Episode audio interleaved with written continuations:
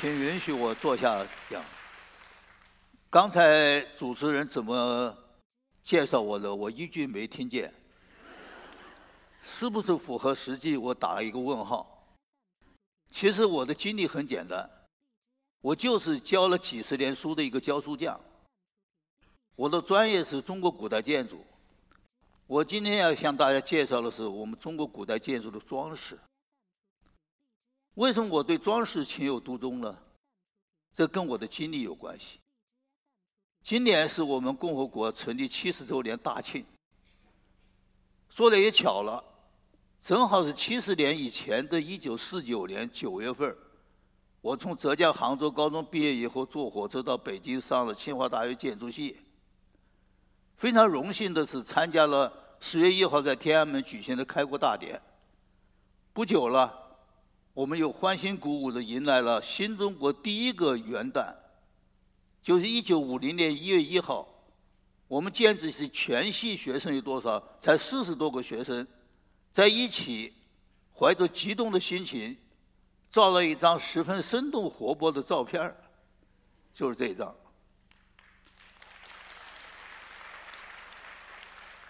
当然，很遗憾的，照片上的。相当的多数已经不在了。这张照片给我留下了美好的回忆，所以我至今珍藏着。我们到了建筑系以后了，一晃四年，一九五三年毕业了。毕业以后，我们满怀着激动心情，想分配到建设第一线。我们学建筑的吧？没想到把我留校当了老师，教什么呢？有教建筑设计的，有教城市规划的、建筑技术的、建筑历史的。我呢被分配到建筑历史组。所幸呢，建筑历史组啊，这个教师啊阵容特别强，有我们的系主任梁思成，这大家认识；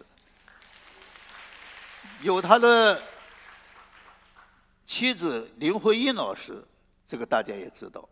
还有就是刘志平呢、赵振之啊、莫宗江啊，这些都是梁林二位先生最早期的学生，东北大学的，也是我们古建界第一代的学人。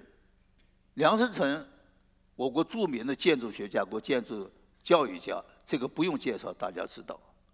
林徽因先生呢，我需要多说几句。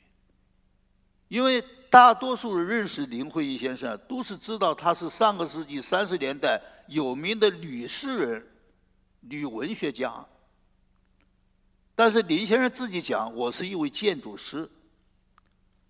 你们到八宝山烈士陵墓去看林徽因的墓上，他的墓碑上雕的是“建筑师林徽因之墓”。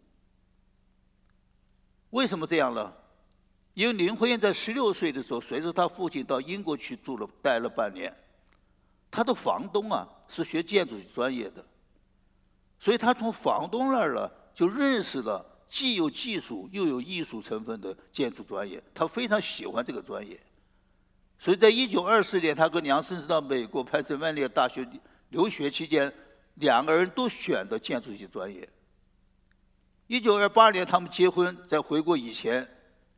有意的到欧洲的法国啊、希腊啊、西班牙呀、意大利啊，是系统的参观学习了西方古代建筑、著名的古代建筑。回国以后，在一九三一年，双双同时参加了中国营造学社，这是一个专门研究中国建筑文化的学术机构。从此，把他们毕生精力投入了这个事业中间去。林徽因呢，不仅对我们中国建筑有深刻的研究，他对我们其他的传统艺术啊有广泛的兴趣，尤其对于我们民间的或者宫廷的一些传统的工艺品的造型跟它的装饰，特别的热衷。我这里举一个例子，建筑师林徽因居然主持过北京传统工艺景泰蓝的工艺品的。革新创新的设计，这是怎么回事呢？景泰蓝，大家知道是北京四大传统工艺之一，雕漆、象牙雕刻、绢花、景泰蓝。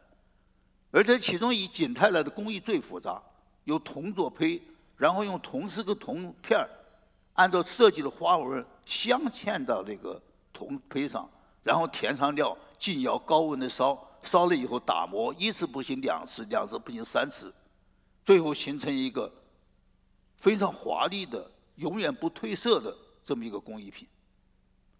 经过两明清两代的发展，这个工艺品越来越受宫廷的欢迎。而且出口到传到外国去，但是它的缺点呢随之而产生，因为宫廷喜欢嘛，帝王将相喜欢，它就越来越复杂，设计的花呢越来越繁琐，受不到欢迎。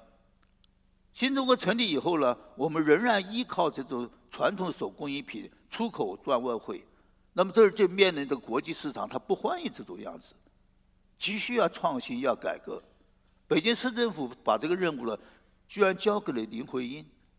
林先生当时身体已经不好，但是他非常高兴地接受这个任务，为此而特特别招了三位的研究生，有一位大家都知道，后来变成中央工艺美院的院长长沙娜女士，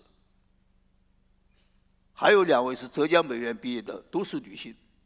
他带着三位女研究生，不辞辛苦地下到工艺工艺场上。景泰来工艺厂学习他传统的技法，然后又广泛的寻找创作的源泉。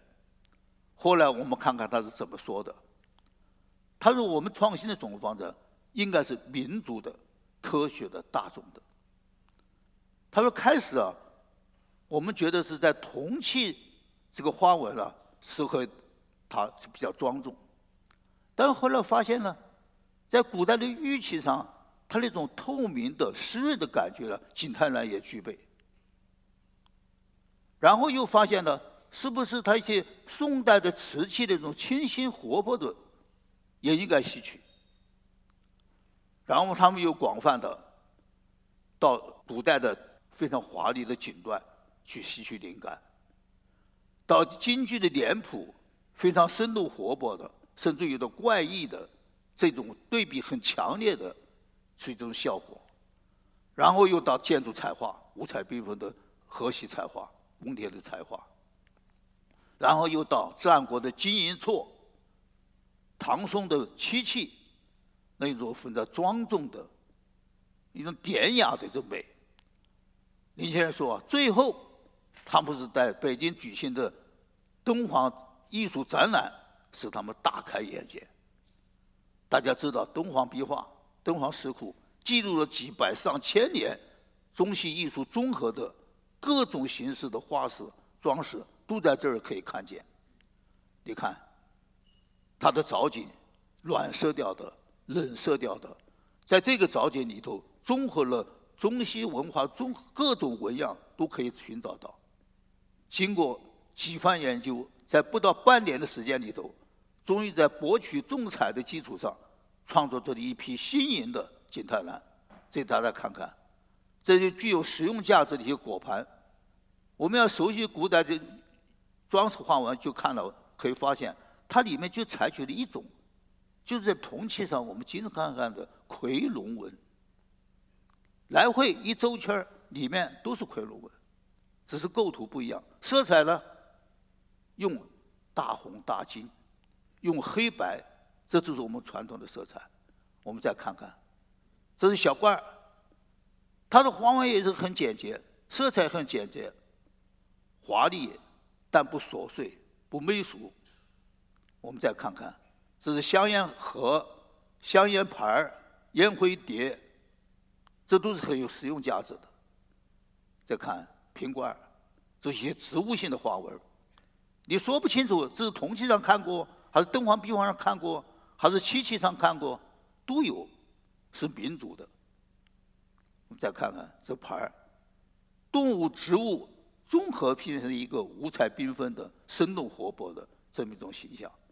这一看，大家都看出来了，这敦煌壁画的影子就更明显了。飞天莲花座的心，大家可以看看，从这一款事情可以看着，建筑师林徽因他具有多方面的才能跟智慧。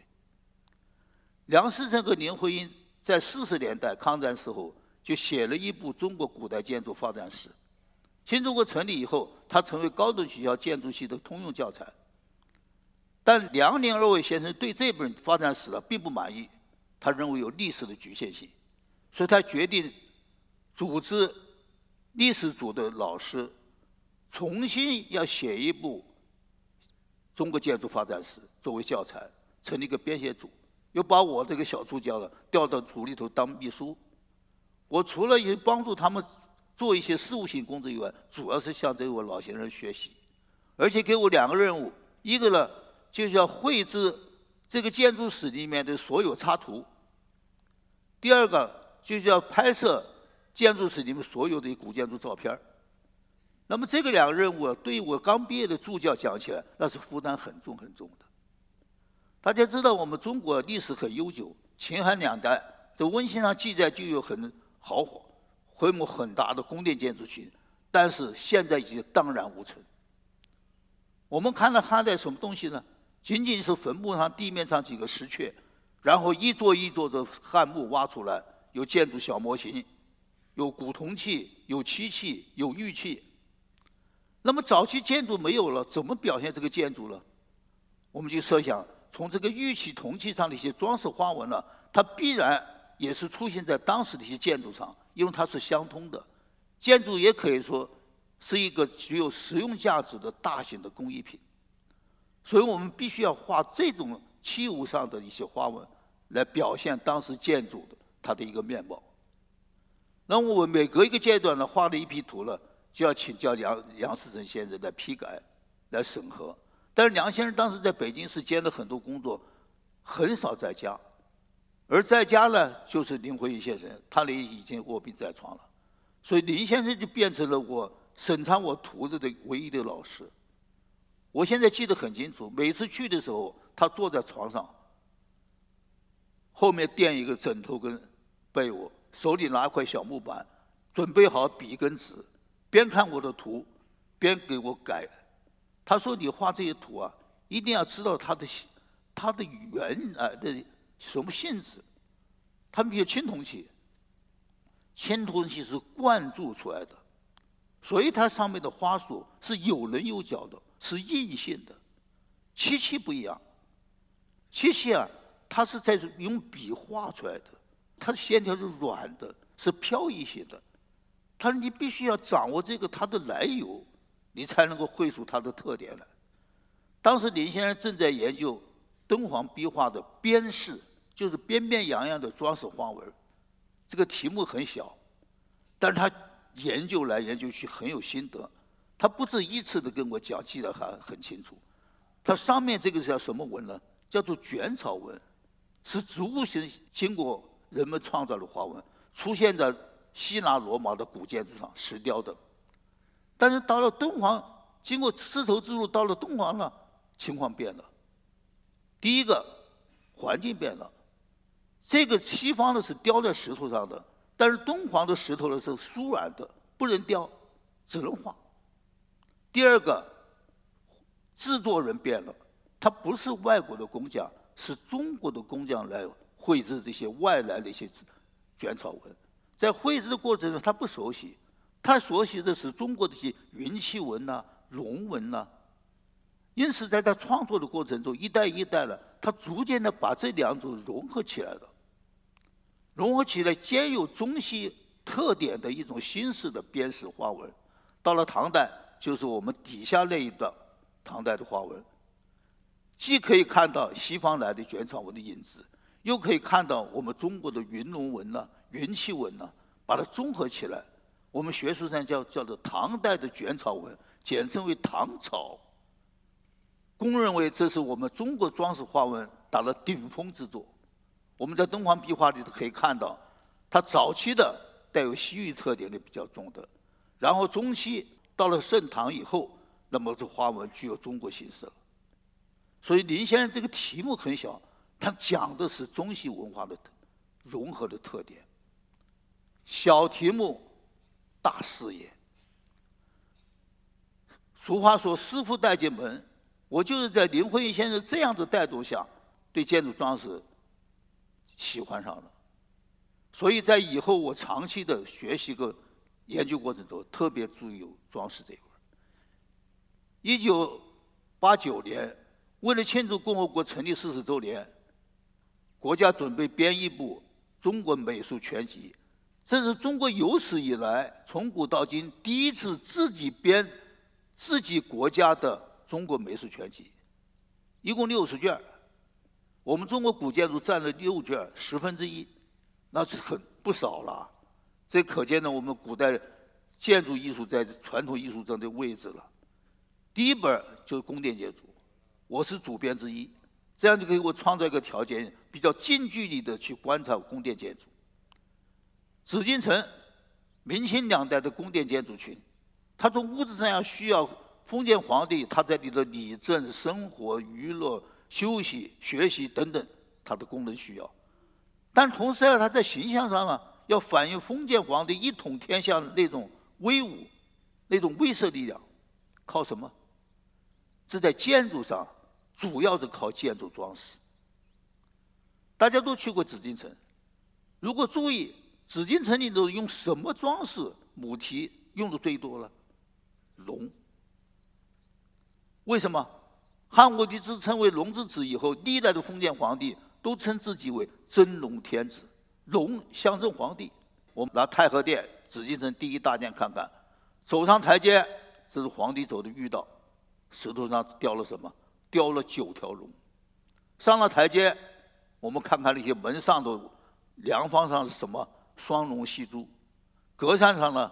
格栅我们近距离看，裙板上双龙戏珠，条纹板上一条龙，包括固定格扇门的一些铜叶上也印了龙。好，我们打开门往进去看，太和殿里面龙座前面。六根盘龙金柱，梁方上双龙戏珠，天花板上一个个小方格，我们称为锦字天花，每一个格里一个团龙，然后中间的藻井呢，一条大龙含着嘴巴，含着七条宝珠，可以说龙天龙地。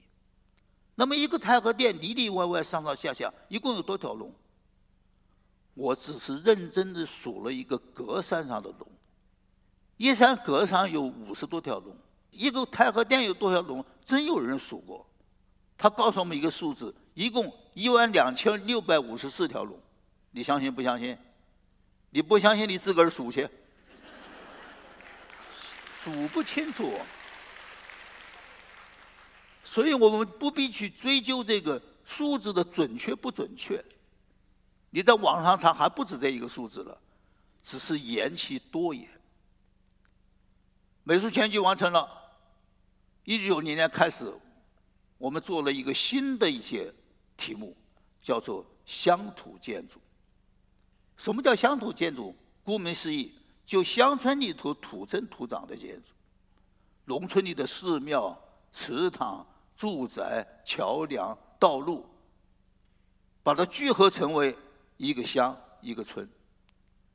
我和我的同事陈志华、李学祥。成立成立了个乡土研究组，每年带着学生到全国各地，选择保存的比较好的古村落、进村进行调查、测绘、拍照、写报告，提出一幅完整的书面的研究成果。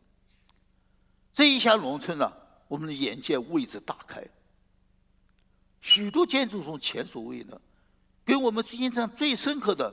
就是我们的农村呢，比城市跟自然山水的环境的结合是如此的紧密。大家看一下，“阳春三月下江南”这边一张是我们在山安徽易县就古徽落，登高一望，大地如锦。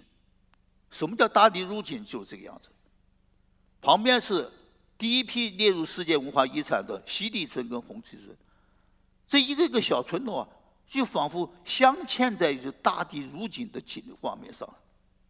西北，华北高原高原地区，高原地区呢，生态环境很差，但是老百姓依然在这地方营建自己的家园，靠什么？一把铁锹一把镐，挖出一个个窑洞，组成一个一个村落。我们看我们这些小村落，它是都在一起山尖上，一个李家村落，山西一个李家村落，就是右边那一张了。我们已经作为国家一级的历史文化名称，把它妥善的、完整的保护下来了。好，我们归在我们的装饰上。香炉建筑的装饰有什么特点？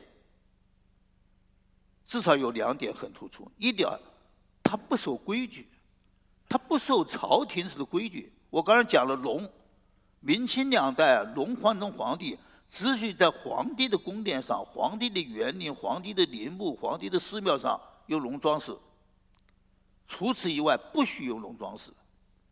这是朝廷有明文规定的。但是到了乡土建筑，他不管你这一套。我们来看看，到太和殿的屋脊上，两边有一个构件叫做吻，叫正吻。什么形象？一条龙都含着嘴巴。为什么这含要龙呢？因为中国建筑物结构是最怕火烧、最怕雷击。雷击，当时想不到科学的防雷的办法，只能求助于迷信。龙啊，上青天下海底，无所不能，呼风唤雨，所以把龙的形象放在屋脊下，以避免火灾。当然只具有象征意义。你到紫禁城去看，太和殿这个真吻最大，有多大？三米四高。那么到其他建筑了，它没那么大个儿，但样子不许改，就是这个样子。好，到了乡土建筑，对不起，没走多远就山西，工匠就给改了。龙有的含着嘴巴，有的朝外头，有的往那天上走了。有的甚至于把整条龙，你不是不许用吗？我把整条龙放在屋脊上了，为什么？因为在汉高祖城说自己龙子以前呢，龙早已是我们中华民族的象征了，龙的文化在已在的民间形成了。天高皇帝远，你管不着。我们再看看福建一个小家庙的屋顶上。有双层脊，有四条龙站在屋顶上，手舞足蹈，在跳街舞。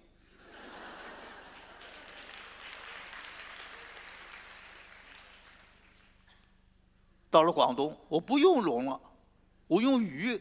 当然，这是一条神鱼，叫鳌鱼，也是能够灭火的。到了农村呢，我什么也不用，做起来太复杂，龙也好，鱼也好，太复杂，我用回纹。用卷草植物纹还是镂空的，生动活泼。好，我们再来看一个例子。太和殿上屋脊上有些小兽，不知道你们注意没有？前面一个仙人骑手带队的，后面一个猴压轴的，中间是九个龙凤天、狮子、天马、海马等等九个。这九个是最高的，为什么最高？阴阳五行学。世界万物皆分阴阳，男性为阳，数字中间单数为阳，单数最高是幺三五七九。皇帝属阳，皇帝皇家建筑上的装饰要用九。上太和殿的御道有多少条龙？雕九条龙。这个小数最高是九条龙，然后次要的殿堂呢？大家看七条，后面去了两个，七个小数，再次要的五个。再次要三个到御花园里头，在一门上一个幺三五七九，什么意思？等级制。封建国家是以礼治国，礼的最根本一条就是等级制。好，我们看了乡土建筑，回到这云南西双版纳的庙，我管你九个八个的，你细看了，它不是小兽。大家看看西山，它是植物枝枝叶，远看瘦，近看它是植物草纹组成的。有的人不用小兽，整条龙卧在其上，回纹、花草纹。工匠们呢，把仙鹤放在了尖上，仙鹤长着脖子，仰望青天，仿佛把整个塑掉的塑中的屋顶呢腾飞起来了。更有觉得了，大家看看，龙上什么了？水烟袋上去了。大家如果下农村到南方去，看到天井院里头，住宅都有个堂屋，全家聚会在一起。堂屋后头有个条案，条案中间是祖宗像，两半边主人认为他最宝贵的东西，铜制的水烟袋、文房四宝、盆景，他把这些心爱东西啊，在堂屋里头怕人看不见，通通放到屋顶上去了。你要比起故宫里头我们看到的幺三五七这种规矩，可以说它没规矩，不成体系。但这这是我们乡土建筑它具有充分的自由的创造性的地方。好，我们从屋顶转到梁架上来，讲的木结构上，这是太和殿的内部，梁架都有彩画，梁架底下用天花板挡起了，可以组成一个完整的空间。天花板上有锦织天花，都用装饰。如果一些小建筑，譬如颐和园的长廊，那么它不用天花。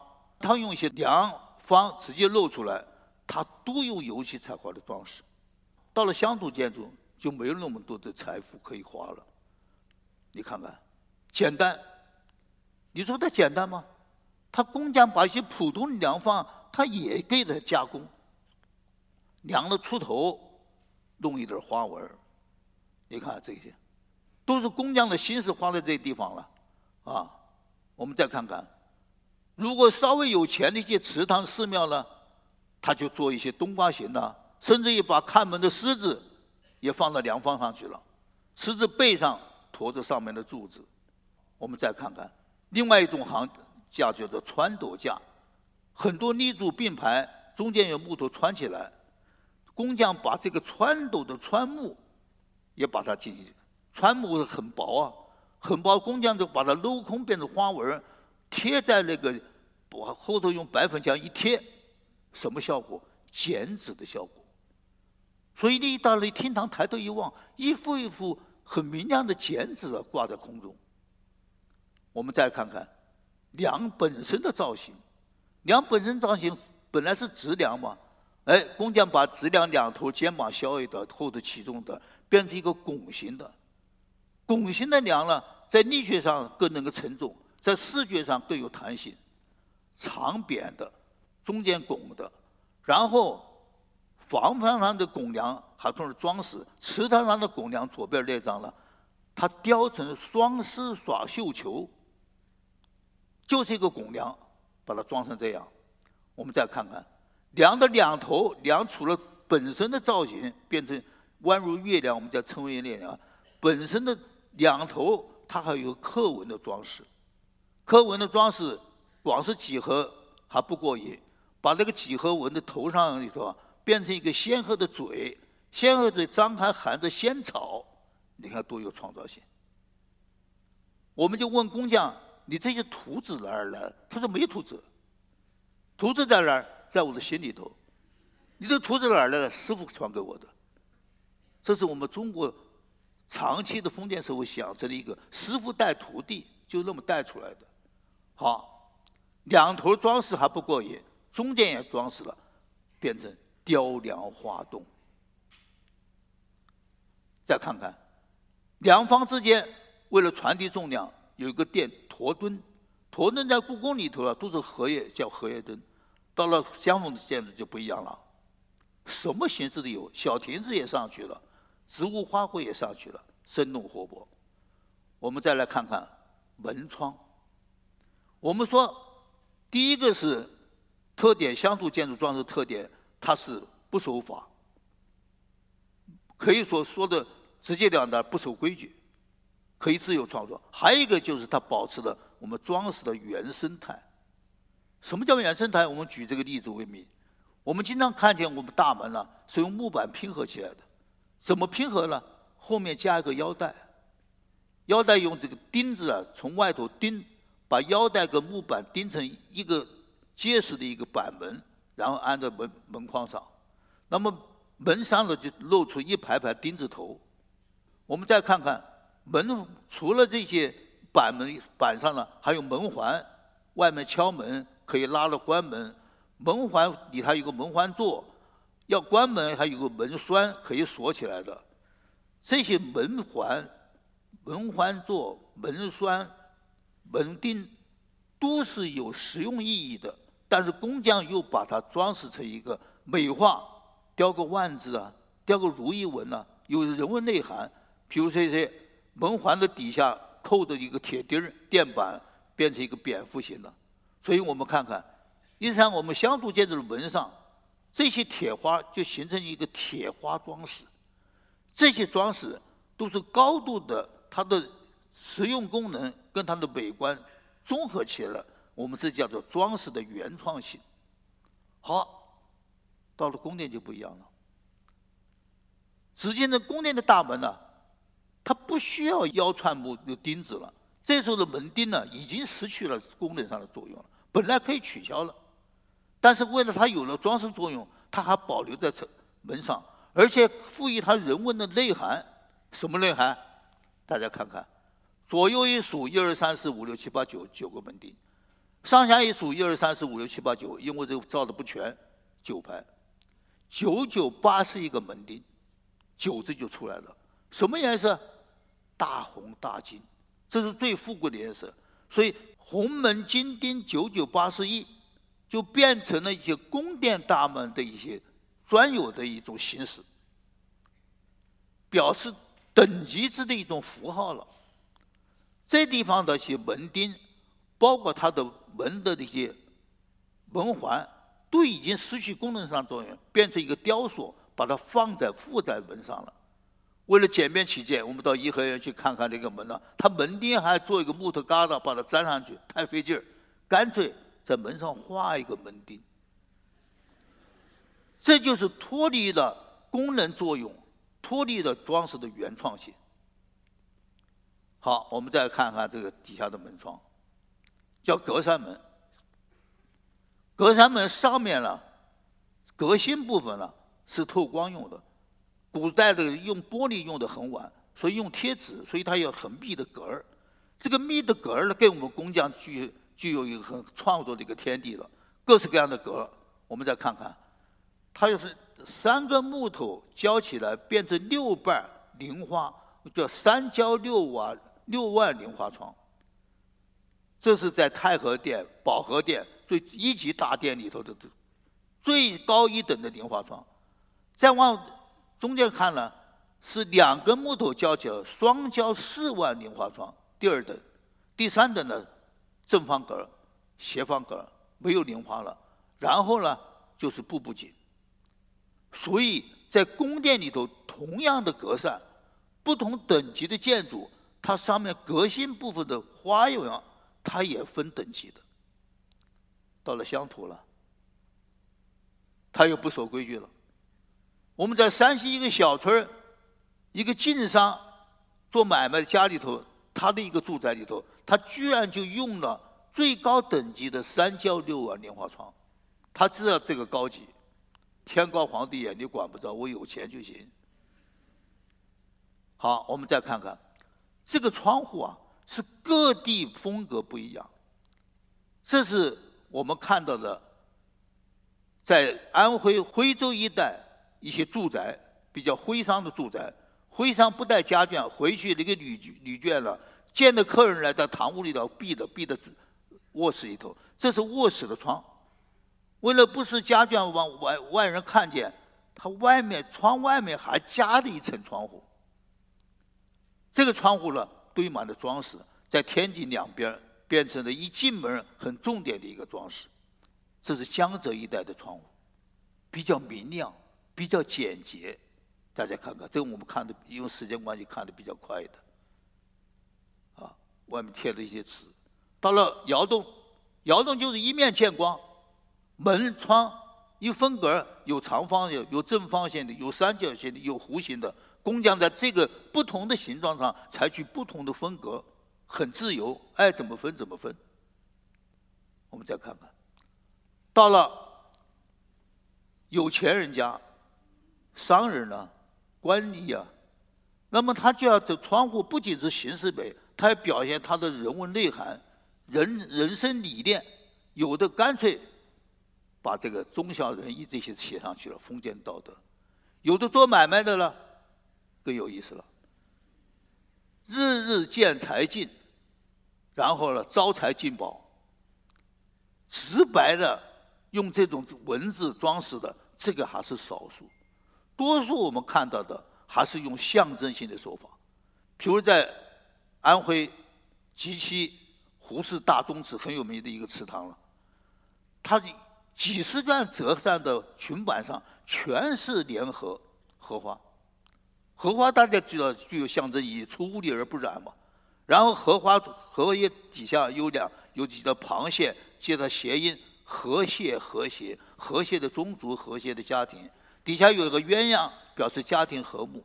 你远看都一样，近看各不相同。这是用荷叶。另外一个厅堂呢，用瓶子，胖的、瘦的、矮的、高的都有。平安，平平安安皆协议。有的地方凑一百个平，叫做百事平安。蝙蝠，蝙蝠这个动物啊，怕见光亮。白天不出来，晚上出来，颜色灰不溜秋，像耗子。这种其貌不扬的野兽，呃，小兽，为什么频频出现在我们建筑装饰上呢？就因为它的名字好，蝙蝠，蝙蝠，遍地是福。而且经过工匠之手啊，蝙蝠把它美化了，有时候美化的像蝴蝶一样。竹子、兰花，这个不用解释，大家都清楚。我们看这些这这些窗户的窗格。它的工艺还特别复杂，做的还特别细。你看这个花，它都是一小块一小块木头花木头拼合起来的，包括它这些万字纹的窗，它都是一小块一小段木头拼接。而这种拼接，它是属于一种榫卯的拼接，榫卯的编接。这一看，随着我们玻璃用的玻璃上。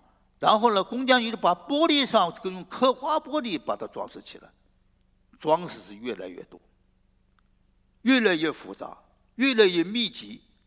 窗户是干什么的？窗户第一通风，二是采光。这种密集的窗户，大家看看，既不通风又不采光。现在老百姓住在里头啊，他有了电视，有了沙发，他要光亮，他第一个改进的就把这些好窗户啊拆了。堆到楼上仓库里去，换上玻璃窗。我们一进村发现这个宝贝，拿下来河沟里头洗干净。我们同学用小牙刷把这小缝里头灰都擦，灰都刷干净，蹭上白纸，又是照相又是画图。我们一出村文物贩子第二天来，廉价把它收购走了。大家看看。那么这些呢，我们可以说，它用木头做的，木头从。山林中开发出来以后，它已经终止了它的自然生命，但是经过我们工匠之手，变成了木器装饰，又赋予它更为有意义、更长久的艺术生命。我想这就是装饰的特点。为了宣传、展示这些古建筑这些装饰，我在不停的在写书，不停的做这个这一些讲座，但是我清醒的认识到。我们国家是有五千年文明史，疆土辽阔，民族众多的。我们一代一代的工匠创造了数不清楚的一份遗产。我们拿木工来讲，各个派别：浙江的东阳帮、苏州的香山帮、广东的潮汕帮，其他还有木雕、砖雕、琉璃、彩画、泥塑、彩塑，每一步。都是需要传承的一个技艺，一个非物质文化。所以我现在介绍的，我现在研究的只是很小很小一部分。前几年，在我工作六十年以后的时候，有记者的采访我，说罗老师的这六十年你回想做的什么？我说我就做了一件事情，就是对于我们传统建筑文化的不断的学习、不断的传承。可以说六十年学习，六十年传承。这几年又过去了，我今年八十九岁了。